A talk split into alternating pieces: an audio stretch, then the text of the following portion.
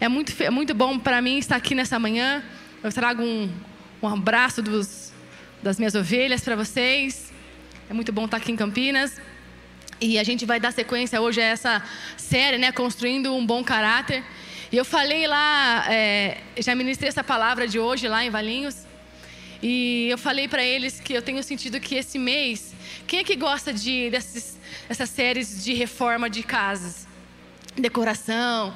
E eu comentei que eu, senti, eu sinto que esse mês a gente está falando sobre estar em obras, né? É como sabe quando aqueles programas que a, a pessoa ela vai lá na casa para reformar e aí ela ela cria o projeto, então ela começa então a pôr a mão na obra. E a primeira coisa que ela faz é pegar uma marreta quem já viu? Aquela marretona e ela pá, dá nos armários da cozinha. E aí o outro vem e chuta a, a porta que tem que derrubar para fazer a outra. E eu senti Deus falar assim: olha, esse mês aqui vai ser um mês assim para a igreja. Se preparem. Quem está sentindo isso? Mas é claro que o nosso Deus, ele é um Deus de muito amor né, de muita graça. Deus ele, ele nos, é um pai de amor que nos corrige com muita graça. Deus nunca vai dar um chute na gente. Nunca vai dar uma marretada na nossa cabeça, apesar da gente merecer muitas vezes. Mas ele sempre vem com disciplina, com correção, mas com muita graça, com muito amor, né, com muito zelo. É, ele sempre vem com, com muita mansidão. Nosso Deus é um Deus amoroso demais. Amém? E eu costumo dizer que Deus ele nos ama tanto tanto que ele é incapaz de nos deixar da forma como a gente é.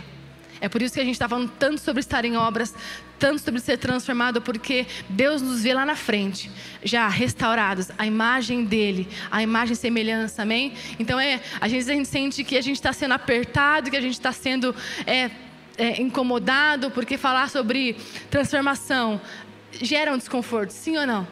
Não é fácil você ser confrontado pela palavra, confrontado por uma, uma, uma ministração, um sermão aqui em cima, mas tudo isso é porque Deus nos ama demais, queridos. A cruz, ela foi para isso, amém? Ela é para isso, para a gente ser resgatado do pecado, transformado, alinhado com a mente de Cristo, para ser cada dia mais parecido com Ele, amém? Então, receba a a obra do Senhor, a disciplina, a correção com, com esse entendimento. Eu estou sendo transformado porque Deus me ama tanto. Eu sou tão amado, sou tão querido que Ele é incapaz de me deixar aonde eu estou. Amém? E hoje eu tenho uma missão aqui, misericórdia, Senhor, de falar sobre uma, um assunto bastante é, interessante e é um assunto que eu até comentei lá em Valinhos que eu nunca vi um, uma pregação de púlpito desse, desse assunto. Eu quero falar aqui nessa manhã sobre imoralidade sexual versus pureza sexual. Vocês estão comigo? Não fujam, fiquem aí. E sabe, a imoralidade, ela é, ela é um adjetivo, ela vem do, do latim, que quer dizer imoralis, e quer dizer uma, uma atitude contrária é, a, a, um padrão moral, a, a, a que qualifica uma pessoa que não é, se comporta de um modo que foi ali estabelecido como como moral, né? Se, se, comporta sem moralidade. Então, uma pessoa imoral é, obviamente, alguém que, que não, não cumpre, não vive, né? se recusa a viver dentro de um padrão moral que foi estabelecido. Né? E a imoralidade, ela, ela tem vários aspectos. Né? Uma pessoa ela pode ser imoral em, em várias partes da vida. Não, e a, a parte sexual é uma área da nossa vida. Então, a gente pode ter uma pessoa imoral, é, por exemplo, é quando. Ah, vamos falar aqui um exemplo bem básico. Quando ela, ela não cumpre as regras, é, por exemplo, acerca da, de recolher impostos. Então, quando ela sonega a tributação, quando ela sonega impostos, ela está sendo imoral numa área, numa outra área, ok? Então, a imoralidade, ela, a gente pode ver ela, e a gente pode ser imoral em várias áreas da nossa vida. Porque a gente é imoral quando a gente não cumpre, então, uma regra de conduta que foi colocada como moral, ok? Como correta. Então, a, a, a área da sexualidade, a área sexual, ela é uma, uma vertente da, da moral da, ou da imoralidade. Agora, da onde é que vem? Eu estou tentando fazer um, um, plano de, um pano de fundo, ok? Da onde é que vem, então, a moral? Por que, que a gente fala sobre algo, algo moral e algo imoral? Na verdade, a moral, ela é um conjunto de regras, como já falei aqui, ela é um conjunto de costumes, uma forma de pensar de um grupo social, né, que, que se criou para regulamentar, para organizar o convívio social. Ok? Então, para que o ser humano possa viver em sociedade, possa viver em harmonia um com os outros, se criou ao longo da história uma regra de conduta, uma regra de costumes, uma regra de forma de pensar que vem ao longo do tempo é, é, é, priorizando aí que a gente se mantenha é, em harmonia, ok? Se não existir um padrão mínimo de do que a gente tem que se comportar, imagina o que é ser o caos, né? Cada um pensa de um jeito, cada um faz uma coisa e não tem uma, um, uma organização. Todo mundo ia, ia se, se matar, enfim. Então a moral ela vem para regular esse modo de agir das pessoas, ok? Quando eu falo sobre então a imoralidade ou imoralismo, né? Eu estou falando sobre é, então uma conduta adotada por alguém que não está disposto a cumprir essa moral que foi vida para viver em sociedade, ok? Quando a gente começa a estudar história, história da humanidade, história da, da vida, né? Quem gosta de estudar história aqui? A gente começa lá a ver, então, lá, a, a pré-história, a antiguidade, a gente vê lá a Idade Média, a gente vê lá a Idade Moderna, a gente chega aqui, então, hoje até a Idade Contemporânea, que nós estamos, ok? Então, a gente vê durante toda a constituição da humanidade, toda essa época, a história, a gente vê, é, é, percebe que toda a constituição da sociedade, para se viver em sociedade, ela foi construída sobre um arcabouço religioso, sobre um padrão religioso. A religião, ela sempre esteve presente na constituição da moral da sociedade. Isso desde que o mundo é mundo desde que, desde que o cristianismo existe. Então, desde que, que existe aí o cristianismo, esse, é, a, a gente vê ao longo da história da Constituição os princípios cristãos fundamentando, solidificando a moral da sociedade. Marina, o que você quer dizer com isso? Quero dizer com isso é que, justamente porque esses princípios constituem a moral da sociedade, é que existe uma afronta imparável contra eles, com a intenção de tirá-los cada vez mais da moral da sociedade. Então a gente pode perceber, e você deve perceber ao longo desses, da sua história na Terra como ser humano, que o tempo todo se levanta situações, se levantam coisas para tornar a moral cada vez mais laica, ou seja, cada vez menos, com menos interferência da, da religião, dos princípios cristãos.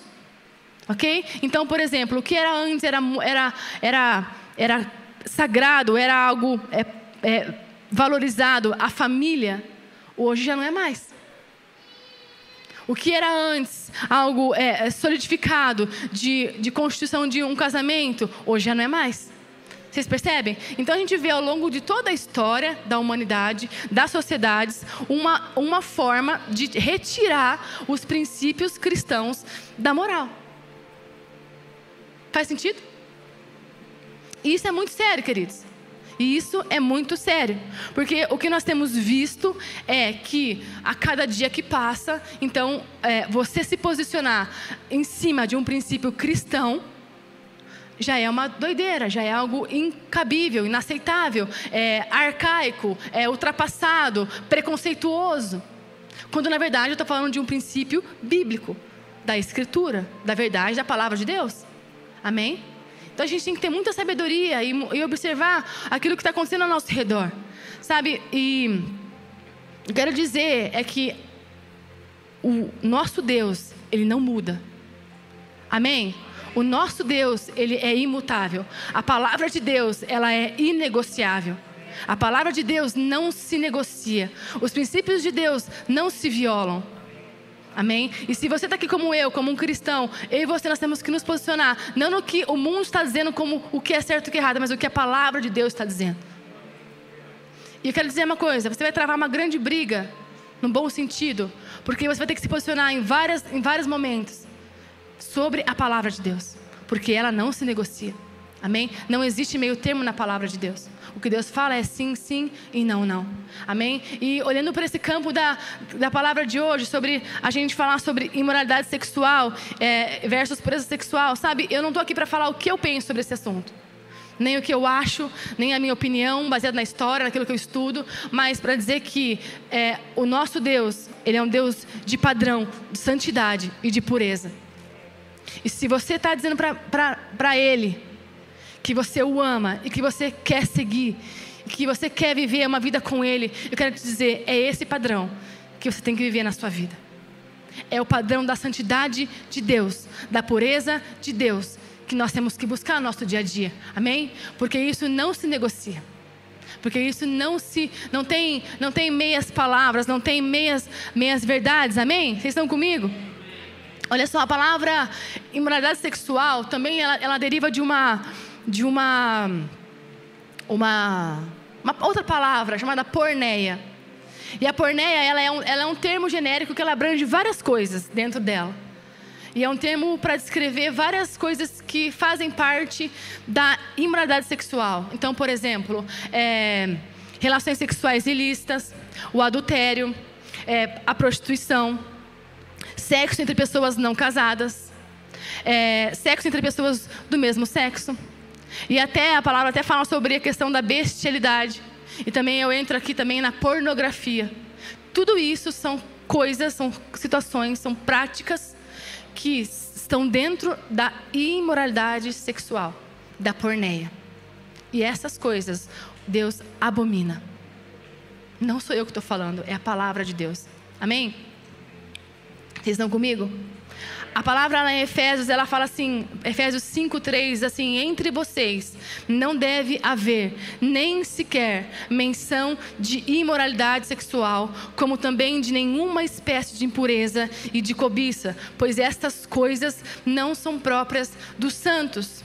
Sabe, nós temos, eu tenho, nós temos visto aqui, todo mundo aqui tem visto, é, o quanto essa questão da sexualidade, ela tem é, dominado o nosso dia a dia. E na verdade não é novidade isso, porque, como eu falei, durante toda a história da humanidade, da sociedade, os princípios de Deus estão, estão sendo destruídos, sendo anulados, abafados por uma, por uma questão aí de retirá-los da, da, nossa moral e de fazê-los, de tirar a credibilidade e a verdade que há sobre eles e, consequentemente, de destruir o projeto de Deus, que é a família. Ok? Quando eu falo sobre essas coisas que abrangem a palavra porneia, são situações, são práticas que elas, de alguma forma, elas vão afetar a sua família, a minha família. Isso é muito sério. A gente vê hoje em dia uma violenta tentativa de pegar as nossas crianças, queridos. Quem tem pai e tem mãe aqui, você vai, você vai concordar comigo? Cuidado. Cuidado. Porque cada vez mais nossos filhos estão sendo levados para um ambiente onde a sexualidade deles é colocada em xeque. Onde o valor da família é colocado em xeque. Onde você ser menino e ser menina é colocado em xeque. Por quê? Porque prega-se uma liberdade de escolha da qual Deus não compactua. Vocês estão comigo? Então, essa questão da moralidade, moralidade é muito séria, queridos. E às vezes a gente faz vista grossa como igreja. Ah, não, eu não vou, eu não vou me opinar, eu não vou me posicionar porque eu não quero criar briga. Não é questão disso, queridos. É questão de você viver a sua vida entendendo que você foi chamado em Cristo para uma vida de santidade, de pureza. Amém? E que essas questões, elas estão nos rodeando o tempo todo. O tempo todo. Eu tenho certeza que a gente, na semana, recebeu uma piadinha maldosa no nosso WhatsApp. Ou quando viu lá o Reels no seu celular, deu de cara com alguma coisa que leva para esse caminho. Sim ou não? Porque nós estamos o tempo todo sendo bombardeados. Eu, tava, eu comentei lá em Valinhos, eu estava um, semana passada lá vendo, como sempre, né, lá o, o, o Instagram, e uma música do momento, e a, extremamente é, instigando a, a, a, a imoralidade e a mãe com a criança de 5 anos dançando aquela música. Gente, isso é muito sério. Os nossos filhos, eu vou mostrar para vocês, eles estão acessando coisas pequenos. Estão sendo minados com coisas tão é, baixas, queridos. E por isso que a gente precisa, como cristãos, perceber isso. Amém? Perceber. Muitas vezes a gente está cantando canções que estão instigando o adultério, que estão instigando o sexo fora do casamento, que estão instigando é, a, a, a, pornografia, que estão instigando a, a tanta coisa imoral, queridos, a fornicação. E a gente não está nem percebendo. Ah, mas que, que besteira, Mariana, para de ser tão religiosa assim. O que é que tem a ver uma música? O que é que tem a ver? A palavra diz que aqueles que são limpos, limpem-se ainda mais. E os que estão sujos, sujem-se ainda mais. Amém? Vocês estão comigo? Agora presta atenção: Deus, Ele criou o sexo, amém? O sexo é criação de Deus. Quem é casado aí, diga amém. Amém. Eu falei lá em Valência, pessoal, casado, vamos. Vamos se empenhar nesse negócio. Amém? Bora lá praticar. Não dá, não dá bobeira quem é casada. Porque também a gente fica colocando essa questão num, num, pedestal, como se fosse algo, nossa. Mas não é, gente. Deus criou o sexo entre, mulher, entre marido e mulher. É, é criação de Deus. É bom, perfeito e agradável, amém? E a gente tem que levar isso a sério. É uma bênção de Deus para nós casados. Quem é casado aqui, segura, segura, a peruca. Vai chegar a hora certa da, da, da coisa. Amém? Gente, vamos lá. Vamos desmistificar as coisas né? Vamos parar de, de, de florear o que não tem que ser floreado. Mas Deus criou esse momento entre marido e mulher como algo limpo, como algo santo, como algo puro, com propósito. Amém? Para é, estreitar o relacionamento, a intimidade. Para filhos. É lindo demais, queridos. É bênção demais. E o que nós vemos é, então, como eu falei, é uma tentativa de, de, de desconstruir aquilo que Deus criou. E é por isso que a gente vê cada vez mais é, é, é, ideologias. É, é, é, como é que fala? teorias e, e, e, palavras no sentido contrário.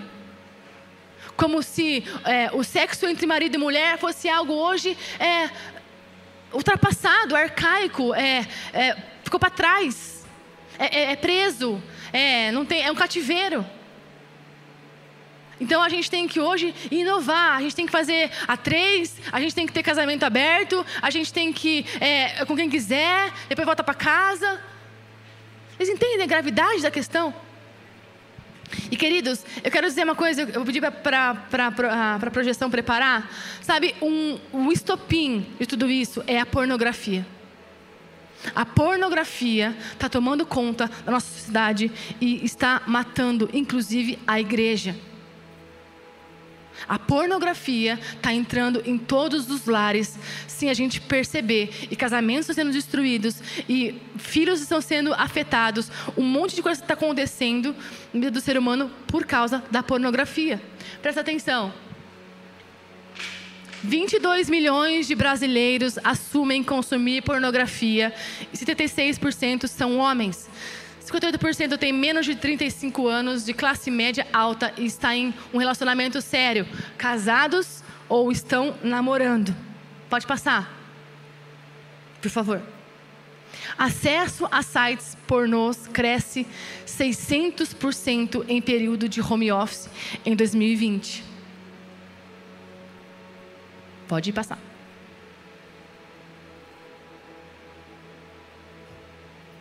Em 2017, uma plataforma de conteúdo pornográfico contabilizou 81 milhões de visitantes por dia, pessoal, presta atenção. Com 28 bilhões e meio de visitantes no ano, fazendo mais de 24 bilhões de pesquisas. Isso quer dizer 50 mil buscas por minuto. A cada minuto que nós estamos aqui, tem 51 mil acessos à pornografia na internet. Pode passar. 15% das crianças e dos adolescentes de 9 a 17 anos viram imagens ou vídeos sexuais na internet. 18% de 11 a 17 anos disseram ter recebido mensagens com conteúdo sexual. E 11% disseram já terem recebido pedidos de fotos ou vídeos mostrando o corpo nu. O povo está brincando, queridos? O inimigo está brincando? Presta atenção, quem é pai e quem é mãe? Crianças de 3 a 6 anos. 32% já acessaram aplicativos ou esses mal, malware, malware que fala, né? Que é imagens de pornografia. 7 a 10, 21%. E de 11 a 14, 17%. 50% das crianças de 3 a 6 anos de idade já acessaram conteúdo adulto. 42% de 7 a 10 e de 11 a 14, 69%. Vocês entendem a gravidade? Presta atenção, queridos. Essas. Obrigada, projeção. Essas informações, elas não são para quem não é crente, não, viu? Ela é uma, elas são informações gerais. Ninguém ali separou crente de não, não crente. O que eu quero dizer é que nós, seres humanos, é que essa questão tem que ser falada na igreja, porque todos nós estamos suscetíveis a ela. Amém? Não é porque a gente está aqui dentro, a gente está blindado, queridos. A palavra diz que a carne é fraca e aquele que está de pé, cuide para que não caia. Amém? Então, falar sobre essa questão é muito séria. Agora, eu quero entrar na palavra. Abre sua Bíblia comigo lá em Números 25.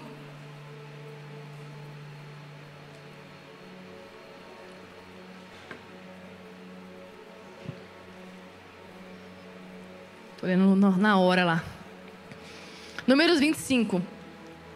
Deixa eu correr aqui que eu quero te dar um pano de fundo dessa história. Nós vamos ler alguns detalhes dela. Essa história, ela, ela, a gente está aqui numa parte da, da, da história da, do povo, onde Moisés já é um senhor, já está velho, está para pôr a chuteira, já aposentar, já para acabar com, a, com o ministério dele. É, Arão já tinha morrido, mas o povo de Israel, eles estavam numa pegada forte, eles estavam vindo é, focados em conquistar a terra prometida, eles estavam na pegada, todos os inimigos que eles viam na frente, eles estavam derrubando, matando todo mundo, tava, eles estavam firmes, focados na promessa. Quem é que está firme na promessa que Deus tem para a sua vida? Vocês estão então, o povo estava assim, estavam com sangue nos olhos, destinados e focados em conquistar Canaã, a terra prometida. Então, existia uma fama dos inimigos que estavam ainda pelo caminho de que Israel estava chegando. E esses inimigos estavam morrendo de medo. Existia um profeta, existia um homem ali chamado Balaão.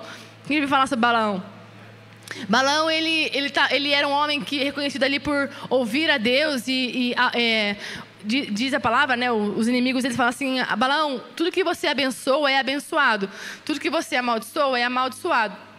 Então o rei mandou chamar Balaão para que ele pudesse amaldiçoar o povo de Israel, para que eles, que os midianitas, né, pudessem ganhar a guerra. E aí o Balaão ele vai lá orar a Deus e fala assim: Balaão, o povo de Israel é invencível, é povo abençoado, você não vai conseguir amaldiçoar, para com essa mania e segue o faixa aí, avisa o inimigo, porque eles, eles vão ganhar. Por que, que o balão ficou ali fissurado? Porque existia uma, uma promessa de recompensa para ele. E aí o, volta para o rei e fala assim: ó, Balão disse que não tem chance, o povo não vai, ele não vai amaldiçoar ninguém. Se vira aí, vai para a guerra do jeito que está. Aí o rei manda de novo é, homens a falar assim: Balão, é o seguinte, ó, se você amaldiçoar o povo de Israel, eu dou o que você quiser. E aí rolou um comichão dentro de Balão. Porque falou, é, é, meu, essa é a hora de eu ficar milionário, de eu ficar, fazer a vida, né? E aí, novamente, Balão, ele consulta Deus e Deus fala assim: Balão, esquece, o povo Israel é um povo abençoado, é um povo, é, é, é meu povo, já separado, não tem jeito.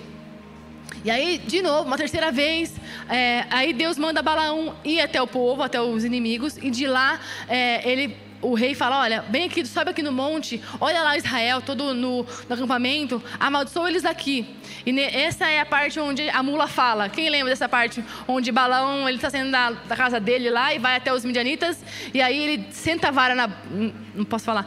Senta a vara na, na mula e quase escapou. Pessoal de casa, me perdoe. E aí a mula fala. Quem lembra dessa história? E aí, quem é que acha umas mulas por aí? Não precisa falar. Não precisa falar. Umas mulas falante. Mas aí então o Balaão ele vai lá para os midianitas. E aí de lá ele vai. Quando ele vai é, amaldiçoar o povo, Deus dá uma palavra e aí ele acaba abençoando o povo de Israel. E resumindo toda é, a história, né? O povo de Israel, obviamente, vence a batalha. Mas aí eu quero que você abra comigo. Eu corri aqui por causa do meu horário, mas quero, depois você pode ler na sua casa, é uma história maravilhosa. Quero que você abra a Bíblia comigo lá em Números 25. Nós vamos ler do versículo 1 ao 3. Diz assim: Enquanto estava acampado em Sitim, os homens de Israel começaram a manter relações sexuais com mulheres moabitas da região. Essas mulheres e o povo participou da festa e adorou os deuses de Moabe. Assim os israelitas prestaram culto a Baal em Peor e a ira do Senhor se acendeu contra o povo. O que aconteceu aqui, pessoal? Os homens de Israel fizeram o quê? Relações sexuais com as mulheres moabitas. Existia um culto a Baal ali e aqueles homens foram seduzidos para participar com aquelas mulheres. O culto a Baal era um culto extremamente libertinoso, extremamente imoral, cheio de, de, de perversidade. E os homens, do, do, os guerreiros de Israel foram atraídos para isso. Agora vamos lá para Números 31.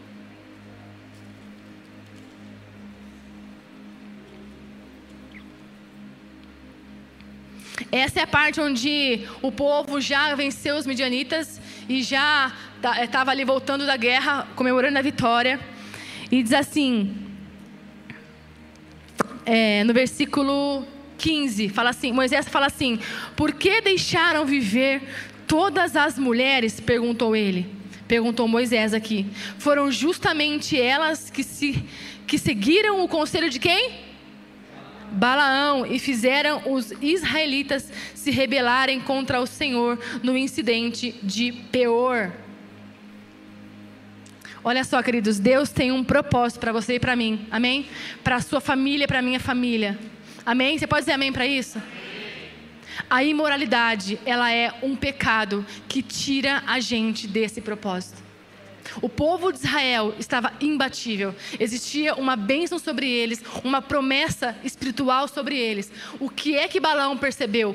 Pega na área sexual e você vai destruir o povo. Que aconteceu? Moisés, um homem de Deus, foi muito mais sábio e muito mais experiente. Você pode ler depois, voltar lá para o versículo, para o capítulo 25. Ele manda matar os homens, os israelitas que se envolveram naquele é, momento com aquelas mulheres. Ele diz: matem todos, e 26 mil homens foram mortos naquele momento. Por que, por que, por que Moisés fez isso? Porque Moisés entendeu cortar o mal pela raiz. Lá no, no, capítulo 31, que a gente leu, quando eles voltam da guerra, Moisés, um pouquinho antes, ele fica bravo, porque os israelitas eles trazem como prisioneiros as mulheres midianitas, moabitas. Ele fala assim: o que é que essas mulheres, o que, que é? Eu vou, eu vou traduzir para o contexto de hoje. O que é que essas brechas estão fazendo no nosso meio? Matem todas elas. E o texto diz que Moisés mandou matar todas as mulheres que, de, dos Moabitas e só ficar as virgens e as crianças que não tinham se envolvido no incidente a Baal lá em Peor. Matem todas cortem o mal pela raiz. A, a, forma achada por Balaão de afetar o povo de Israel e de alguma forma tirar eles do propósito de alcançar Canaã foi a imoralidade sexual. A família, queridos, é o maior projeto de Deus para a terra. Amém? Os seus filhos são o maior projeto de Deus para a terra. O diabo está tentando entrar na minha e na sua casa com imoralidade sexual para destruir o maior propósito de Deus. Amém? Isso é muito sério. Isso é muito sério, queridos. Aleluia. Lá em Hebreus 3, 12, esse episódio, eu quero te convidar a você realmente, o seu devocional, a você ler números 25 até o 31. Mas esse episódio, ele foi tão sério que lá em Hebreus 3:12, olha o que diz: "E não cometemos imoralidade sexual, como alguns deles cometeram imoralidade sexual, só para caírem 23 mil num só dia." Hebreus faz menção quando fala sobre esse pecado ao povo de Israel, aos homens que caíram lá atrás, em números. Tamanha é a gravidade e a seriedade que nós precisamos levar essa questão como filhos de Deus. Amém? Amém, queridos? Aleluia.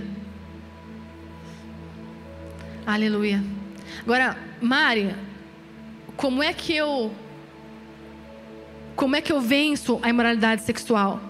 Como é que eu venço esse pecado que está arraigado na minha vida, que me tomou? Como é que eu venço? Como é que eu consigo vencer a pornografia? Como é que eu consigo me santificar e não cair nas armadilhas do diabo para minha família, para os meus filhos? Primeira coisa, andando com Jesus. É muito simples, é muito simples, porque o evangelho é simples, mas o ponto é, nós temos que andar com Jesus. Por quê? Não só para que Jesus, Espírito Santo, nos diga o que nós temos ou não que fazer, mas para que Ele reafirme em nós todo dia quem nós somos nele, querido. Porque o pecado, queridos, ele está em nós, ok? Não, esque não esqueça que você e eu somos filhos de Adão. O pecado está na nossa natureza. Quando eu ando com Jesus, quando eu ando com Cristo, quando eu ando com o Espírito Santo, a minha identidade de filho de Deus, ela vai sendo realinhada, reafirmada, dizendo: opa, aí não é o seu ambiente. Ah, Deus, porque você é um Deus só de uma um padrão de conduta que me diz o que eu tenho que fazer ou não. Não, é porque Deus é um pai de amor e sabe o que é melhor para a sua vida. Amém, queridos? O que é melhor para a minha vida. Então, quando eu ando com Ele, quando eu estou com Jesus, Ele está dizendo assim: olha, não é o seu lugar aí, o seu lugar é aqui, ó. Não é na, no, em Adão, é em Cristo. Amém? Então é nele. Quando você está em Jesus, uma música que fala sobre adultério, você é casado, é para estar lá. Fala, pera um pouquinho. Que parada é essa? Não é isso que Deus tem para mim, é aqui. Amém? Quando você é solteiro e você ouve lá músicas de promiscuidade, eu vou sair com um, depois eu vou sair com a outra, e depois. Pera um pouquinho, pera aí, Deus. O Espírito Santo está falando, meu lugar não é esse, meu lugar é aqui, é santidade, é, é, é, é pureza, é casamento, é virgindade, é santidade. Amém, queridos? Andar com Jesus é o primeiro ponto. E sabe, isso aqui não é para gente nova, não, queridos. É para todo mundo. É para todo mundo. Não é para quem é solteiro, não. É para quem é casado. É para quem é solteiro. É para quem é, é novo. É para quem é velho. É para tudo, queridos. É para tudo. Amém? Segundo ponto Tessalonicenses né, 1, 4, 3 fala assim: é, a vontade de Deus é que vocês sejam santificados, abstenham-se da imoralidade sexual. Segundo ponto, para vencer isso, fuja do pecado. Eu já falei aqui. Sabe quando Moisés manda matar os 23 homens que se envolveram lá no monte de Peor com Baal? Dizendo assim: ó, corta o mal pela raiz. Quando ele manda matar as mulheres moabitas que foram pegas é, para serem é, prisioneiras né, da pós-guerra, ele fala: manda matar. Queridos, pecado não se enfrenta, pecado a gente corta pela raiz. Pecado a gente não brinca, pecado a gente mata. Dá para entender? Parece duro demais, mas é a verdade, porque a nossa carne é fraca. Eu estava fazendo uma aula ontem no meu novo curso de aconselhamento, estou muito feliz por isso. E a minha professora falou assim: que tem a segunda pessoa que mais entende do psique do homem é o diabo. A segunda pessoa que entende mais do emocional, daquilo que atrai o ser humano, é o diabo. E ele usa coisas nesse sentido para nos tirar do propósito de Deus. Porque ele sabe aonde pega. Amém? Então, igreja, é tempo de fugir do pecado. Não estou falando de estabelecer aqui o que pode, o que não pode, e fazer uma cartilha, você pode ir tal lugar. Não, cada um aqui é livre em Cristo para viver a sua vida como melhor entender. Mas se você quer ver uma vida de santidade e de pureza, que agrada o nosso Deus, que nos conecta com Ele, que te leva a ver o propósito dele para a sua vida, mate o pecado pela raiz. Amém? Estão comigo nisso? E para encerrar, Terceiro ponto, preste contas. Confesse o seu pecado. Nós temos pregado muito isso lá em Valinhos. Queridos, confessar pecado traz cura. A palavra de Deus diz: confesse os seus pecados e seja curado. Sair por aí contando o que aconteceu? Não, queridos. Procure um homem, uma mulher de Deus, alguém de confiança. Fuja dos mexeriqueiros da igreja, dos fifi da igreja. Corra deles. Mas se abra com o seu pastor, se abra com o seu líder, alguém que você tenha confiança para sentar e falar assim: eu caí, eu pequei e eu preciso de ajuda. Amém? Confesse os pecados. Confesse. A igreja esqueceu desse ensinamento de Jesus. De olhar no olho do irmão e dizer: Eu pequei. Eu errei. Eu caí. Me ajuda, ora por mim, me levanta.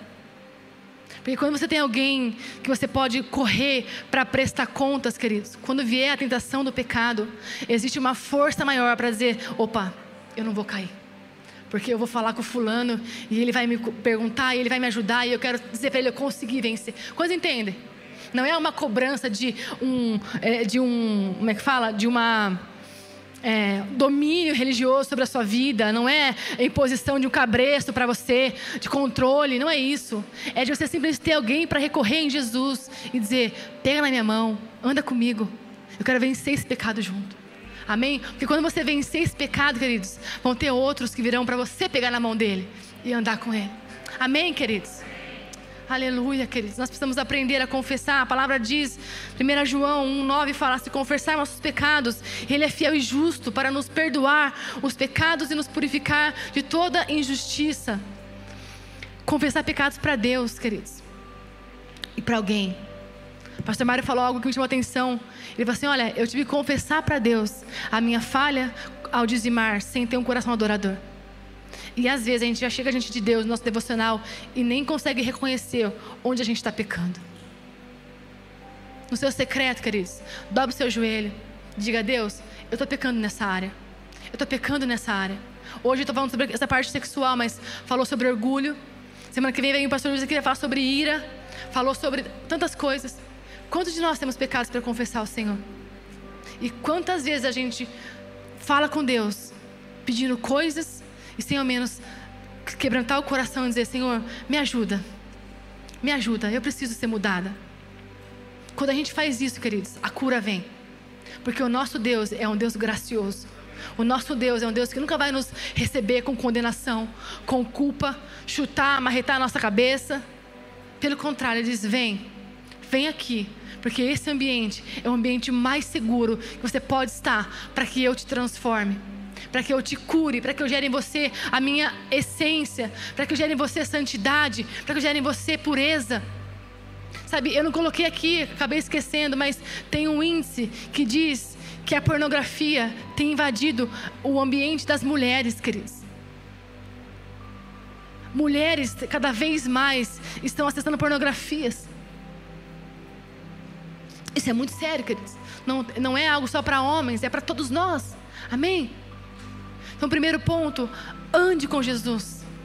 Ame andar com Jesus. Deixe Ele falar com você aquilo que é o correto. Receba bem a disciplina do Senhor. Segundo ponto, queridos, não dê bobeira para o pecado. Se for preciso, mate o pecado. Se for preciso, deixe amigos, queridos. Se for preciso e por amor a Cristo, deixe amizades, queridos. Se for preciso, saia de grupos de WhatsApp, queridos. Se for preciso, desliga o seu Instagram. Corra do pecado, porque você não pode com ele sem Cristo. Terceiro ponto, queridos. Confesse os seus pecados ao Senhor. E tenha pessoas que possam te levar para esse ambiente em segurança de confessar e de ser tratado e de ser moldado. Amém?